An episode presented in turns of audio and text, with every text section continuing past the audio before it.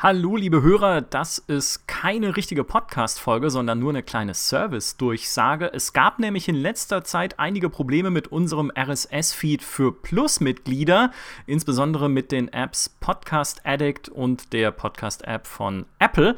Da konnte man dann nicht alle Plus-Folgen sehen. Deshalb haben wir unseren Plus-RSS-Feed überarbeitet. Äh, ladet ihn am besten neu runter und ladet ihn neu in eure Apps, damit er wieder richtig funktioniert. Ihr findet ihn unter https www.gamestar.de slash Podcast. Da könnt ihr ihn runterladen und neu in eure App laden. Wer bis hierhin keine Probleme hatte, weil seine App noch wunderbar funktioniert, mit dem Plus RSS-Feed muss nichts machen. Äh, und nochmal vielen Dank zum Abschluss an den lieben GameStar-User Dr. Zoidberg in Klammern NP, dessen Idee es war, so drauf aufmerksam zu machen, dass ihr den Feed austauschen müsst, damit ihr es nicht irgendwie verpasst. Danke euch und weiter viel Spaß beim Hören.